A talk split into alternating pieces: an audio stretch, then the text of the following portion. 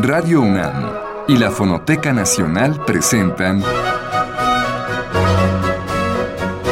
Retrato Hablado, Segunda Época. Una serie a cargo de Elvira García.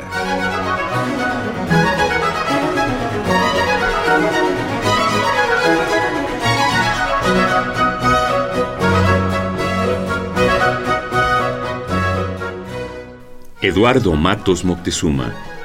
Cuarta parte.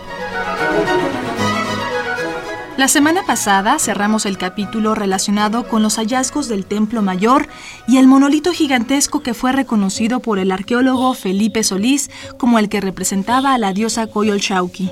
Según la historia, había sido muerta en el cerro de Coatepec por su hermano Huitzilopochtli, dios de la guerra. Ambos, según ha documentado Eduardo Matos, eran hijos de Coatlicue, deidad terrestre, cuya efigie fue encontrada en la Plaza Mayor, asómbrese usted, hace 200 años. Dos siglos habían de pasar para encontrar a la hija de Coatlicue muchos metros bajo tierra. Su hermoso rostro de piedra está a la vista para ser admirada por el turismo nacional e internacional en el Museo del Templo Mayor. Este museo estuvo a cargo del arquitecto Pedro Ramírez Vázquez. La monumentalidad y el esplendor prehispánicos del Templo Mayor están ahí para ser admirados. Los hallazgos y avances en el análisis de las piezas que esperan ser desentrañadas nos seguirán dando luces acerca de nuestro pasado. Pero esa tarea ya no le corresponde ahora a Eduardo Matos Moctezuma.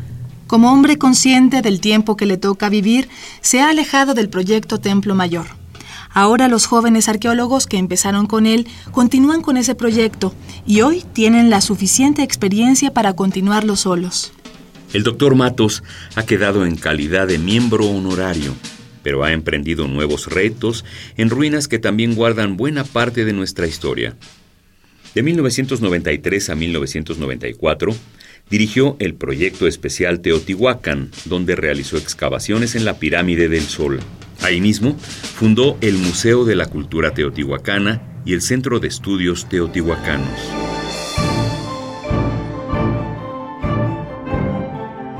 ¿En algún momento de su vida ha tenido alguna excavación fracasada? Es decir, algún proyecto que... Sí, por ejemplo, yo pienso no en el aspecto arqueológico, sino, por ejemplo, en aspectos, vamos a decir, colaterales me refiero al proyecto Teotihuacán, que se verificó en 1993, más o menos, en donde pudimos hacer toda una serie de cosas positivas, como el proyecto de becarios teotihuacanos, un proyecto internacional que agrupó allí algunos becarios de diferentes países, todos ellos arqueólogos.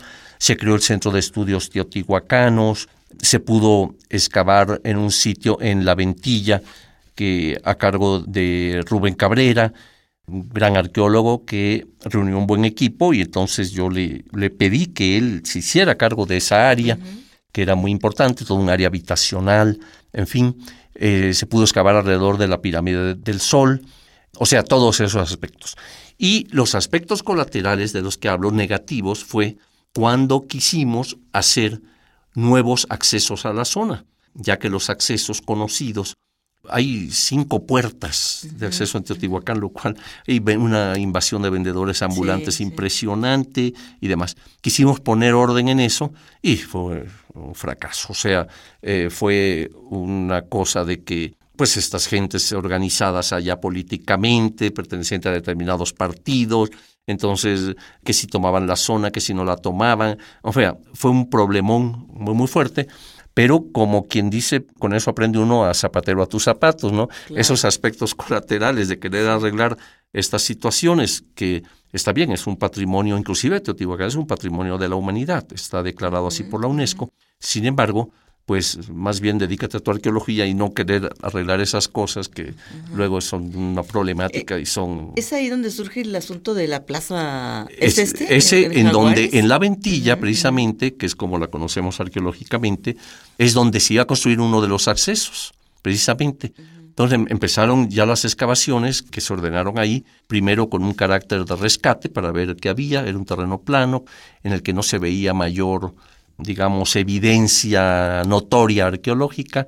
Había sido detectado en el plano del doctor Milon, él lo publicó en 73 como un área ya afectada y demás. Entonces se dijo, bueno, aquí puede ser uno de los accesos, pero hay que hacer el rescate arqueológico. De repente se hace el rescate y empiezan a salir elementos y aspectos muy importantísimos a cargo, como digo, de Rubén Cabrera. ¿no? Y eso llega a motivar que entonces la parte de acceso se corriera a un área adyacente, ¿no? Pero para eso ya estaba todo el problemón político encima, con, estos grupos, con estos grupos políticos, en fin, en la región, ¿no?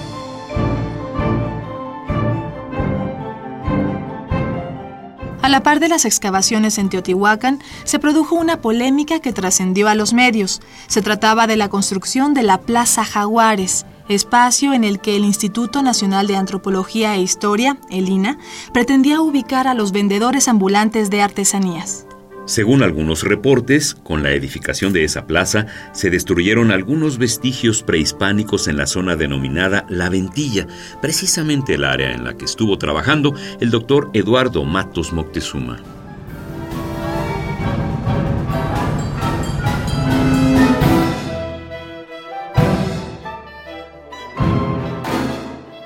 Por ahí se habló de que varios inversionistas o empresarios habían invertido y que después... Sí, eh, precisamente en esto que se llamó en aquel momento Plaza Jaguares, que era, iba a ser uno de los accesos, el INA se iba a encargar de otro acceso, o sea, de los cinco accesos iban a reducir a tres para un mejor control en la zona y un mejor control también de los ambulantes. La idea era que los ambulantes fueran ya comerciantes establecidos que tuvieran su localito, su local, donde poder vender sus artesanías, ¿no? No afectarlos nada más de prohibirles, ¿no? Puesto que es una forma de vida de ellos allí, regional. Entonces la idea era pues hacer tres accesos, reducirlo a tres para un mejor control con sus estacionamientos, con toda una serie de servicios, en fin, y dentro de, de esos dos los iba a hacer INA y el otro se acudió a la iniciativa privada, o sea, precisamente a una persona que iba a invertir allí en Plaza Jaguares. ¿no? Cuando ya se presentó todo el problema,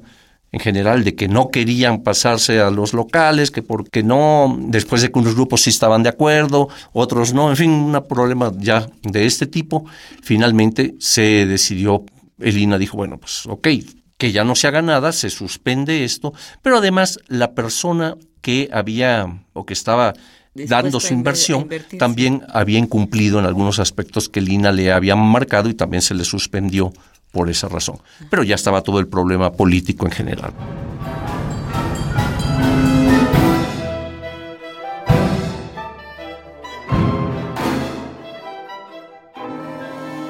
El fondo del conflicto de la Plaza Jaguares en Teotihuacán y de otros sitios arqueológicos es que a causa de su gran afluencia turística se generan necesidades que el Instituto Nacional de Antropología e Historia está obligado a normar. Hasta hoy existe un desorden en lo que se refiere a asuntos tan básicos como dónde ubicar sin dañar el patrimonio histórico, los servicios de sanitarios, de restaurantes y de venta de objetos. El otro problema es que los recursos económicos del Instituto Nacional de Antropología e Historia no son suficientes para cubrir todas las necesidades de un país como el nuestro, que de norte a sur y de este a oeste está cubierto por sitios arqueológicos que requieren ser rescatados, preservados y restaurados. Ahora, otro problema, que supongo que sí es problema, es el asunto del dinero. Finalmente, México, por donde se le ve y donde se le rasque, está lleno de ruinas prehispánicas, ¿no? Sí. ¿Nos alcanza el dinero? A Lina le alcanza el dinero para llevar a cabo toda excavación, restauración. ¿Le alcanza? Más ahora que en este sexenio se le acaba de hacer un recorte importantísimo al instituto ni de chiste alcanza. O sea, se necesitaría triplicar o cuadruplicar la cantidad que INA recibe anualmente para atender los sitios arqueológicos, porque además son los sitios arqueológicos, los monumentos coloniales, etcétera. O sea, Sí, ese dinero es para todas las distintas épocas exactamente, de, la historia de los monumentos. Entonces, resulta insuficiente. A veces el trabajo de rescate arqueológico por ley tiene que pagarlo el particular o la dependencia que haga la obra tiene que pagar el rescate. Entonces, pues es una ayuda por decir así, al INA de que no son fondos propios de INA los que se van a erogar allí. Hay casos así, por ejemplo. Sí, hay muchísimos. De rescate arqueológico, sí. ¿De empresas o de particulares o de iniciativa privada? No, el hecho es, por ejemplo, si alguien quiere hacer una obra, un edificio en X sitio, sea una dependencia oficial o sea un particular, por ley en el lugar en que va a hacer esto, tiene que pagar el rescate arqueológico. Es decir, tienen que ir arqueólogos de INA contratados allí para hacer el rescate y ver qué evidencias hay y en su caso permitir o no la construcción aquella. El hecho pues es que esto hay mucho, en ocasiones hay dependencias, por ejemplo, los que tienen que ver con grandes presas, construcción de carreteras, que tienen que pagar el rescate arqueológico al INA. O sea que son aspectos que pueden dar una información y que no son erogados por el INA. Bueno, entonces el dinero es insuficiente. Sí. ¿Participan dinero, aportaciones de, del extranjero en, en, el rescate de nuestros monumentos? ¿Está eso es correcto, legal? Hay proyectos de investigación extranjero que obviamente traen sus propios fondos de sus universidades o, de sus centros de investigación de allá. Entonces, son, digamos, proyectos de investigación que se presentan al Consejo de Arqueología. Si el Consejo los aprueba, entonces se llevan a cabo y por lo general es con fondos de ellos, ¿no? de, aquellas universidades o de aquellos centros de investigación. Pero maestro, a ver, luego hay una, no sé si es mito o es realidad, de que México es más conocido e incluso hay muchas publicaciones hechas por extranjeros que por mexicanos. En México es todo lo que es su historia prehispánica. ¿Qué tan cierto es esto? Bueno, mira, yo pienso que actualmente ya esto se ha invertido. O sea, quizá en algún momento pues había grandes investigadores extranjeros que aportaban su conocimiento, publicaban sus trabajos, etcétera, ¿no? Pero poco a poco yo pienso que eso se ha ido revirtiendo. Exacto. Ahora yo creo que la presencia de la arqueología mexicana, sus trabajos, sus publicaciones, en fin, y su presencia en general en el ámbito, inclusive internacional, pues tiene, es fuerte, tiene pues un valor y arqueólogos mexicanos son muy reconocidos también en el extranjero y constantemente se acude a ellos para conferencias, para, en fin, toda una serie de, de aspectos. Antes de continuar esta conversación con el doctor Matos Moctezuma, en la que hablaremos acerca de la visión idílica entre los mexicanos contemporáneos y el pasado prehispánico, démosle paso a la palabra de Octavio Paz, quien, en el laberinto de la soledad, se refiere a los grupos culturales y guerreros que poblaron nuestro país antes de la llegada de los españoles, y cómo la férrea disciplina de los gobernantes aztecas propició que el pueblo buscara desatarse de los lazos de opresión. Paz nos habla de cómo la conquista de México también fue posible gracias a que en Moctezuma, la imagen de Cortés, ejerce cierta curiosidad y seducción. Paz asienta lo siguiente en El laberinto de la soledad. ¿Por qué sé de Moctezuma? ¿Por qué se siente extrañamente fascinado por los españoles y experimenta ante ellos un vértigo que no es exagerado llamar sagrado, el vértigo lúcido del suicida ante el abismo? Los dioses lo han abandonado.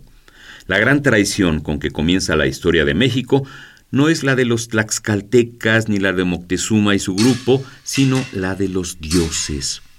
Ningún otro pueblo se ha sentido tan totalmente desamparado como se sintió la nación azteca ante los avisos, profecías y signos que anunciaron su caída. Un tiempo se acaba, otro vuelve. La llegada de los españoles fue interpretada por Moctezuma, al menos al principio, no tanto como un peligro exterior, sino como el acabamiento interno de una era cósmica y el principio de otra. Los dioses se van porque su tiempo se ha acabado, pero regresa otro tiempo y con él otros dioses, otra era.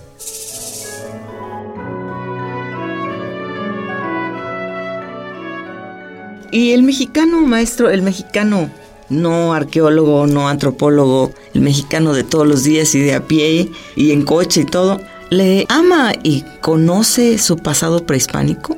¿Le importa? No lo conoce a fondo, pero tiene un gran respeto así en términos generales por aquel un poco considera un Edén perdido.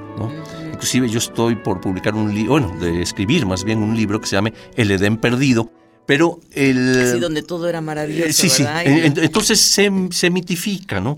Sí. el pasado. Entonces hay un respeto a ese pasado, ¿entiendes? Así general, ¿no? Y los antiguos mexicanos no, edificios. no peleaban, Exacto, no, eh, eran, no, eran- exacto. no tenían envidias, ¿no? Exacto, Elvira, Sí. estás tocando lo mismo que me ha llevado a- a, santos, a unos tratar de ángeles, escribir. verdaderamente. Sí, sí, sí, no, no, allá todo era, eran grandes constructores, era una cosa paradisíaca, no había esto, no había lo otro, eran gentes apegadas totalmente a la naturaleza, no había sacrificio humano, cuando sí lo hubo, este, no había tal cosa, cuando sí, en fin.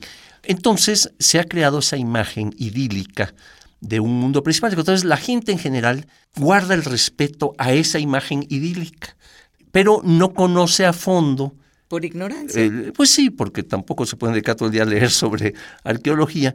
Fíjate que en eso ha venido mucho, yo pienso, a jugar un papel importante la revista Arqueología Mexicana, que se vende en los puestos de periódico, está escrita por especialistas y te habla de los trabajos que se están haciendo con un lenguaje accesible, en fin, muy bien ilustrado.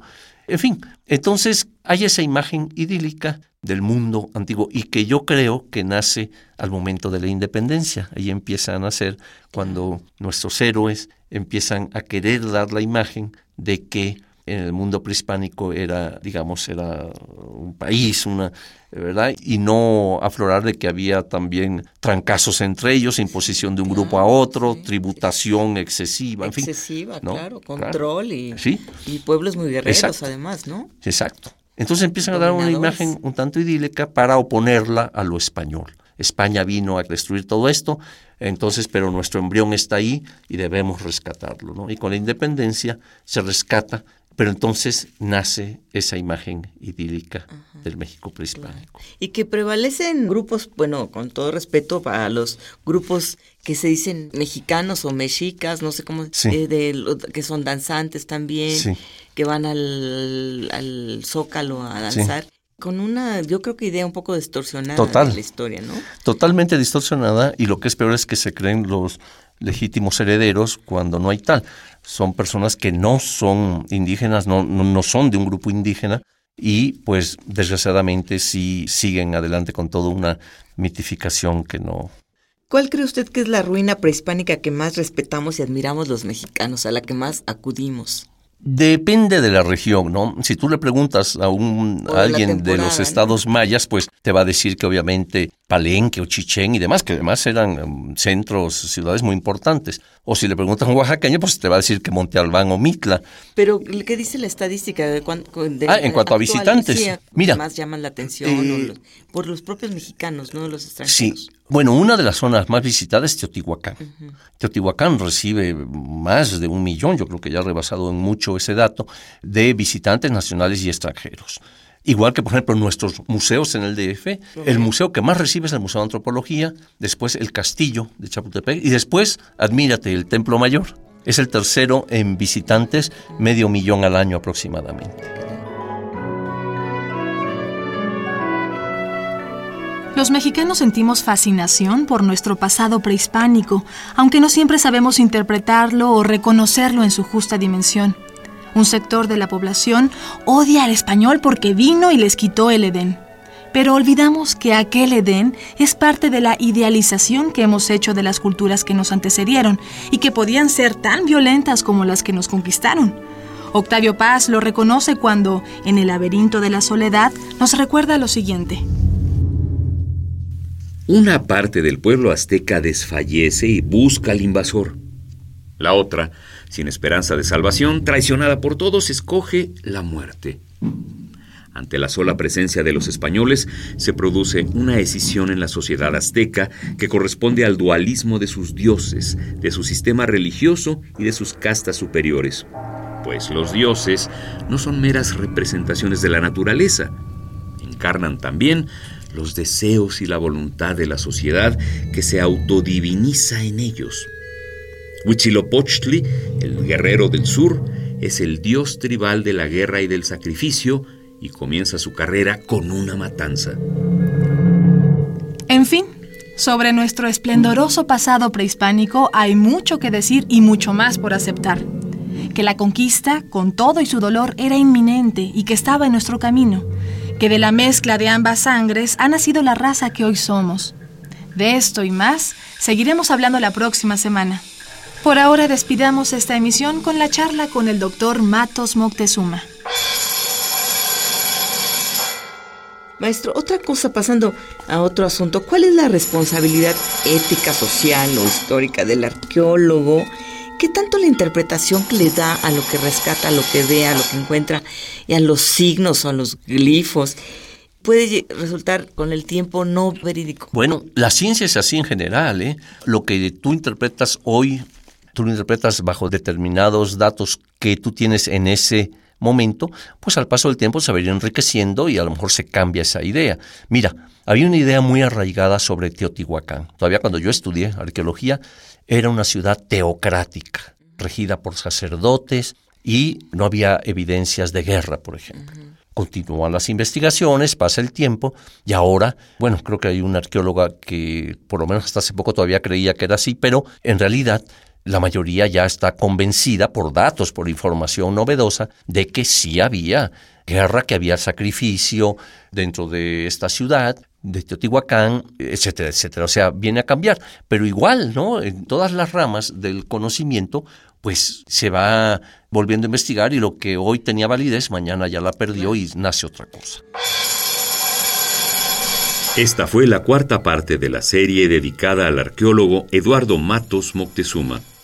Le invitamos a escuchar la quinta y última el próximo lunes a las 6 de la tarde. Hasta entonces. Radio UNAM y la Fonoteca Nacional presentaron Retrato Hablado, Segunda Época.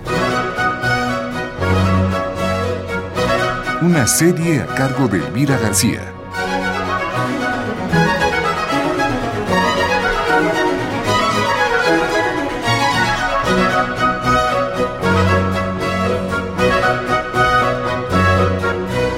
Grabación y montaje Miguel Ángel Mendoza. Producción Liliana Reyes e Isela Villela. Voces María Sandoval y Juan Stack.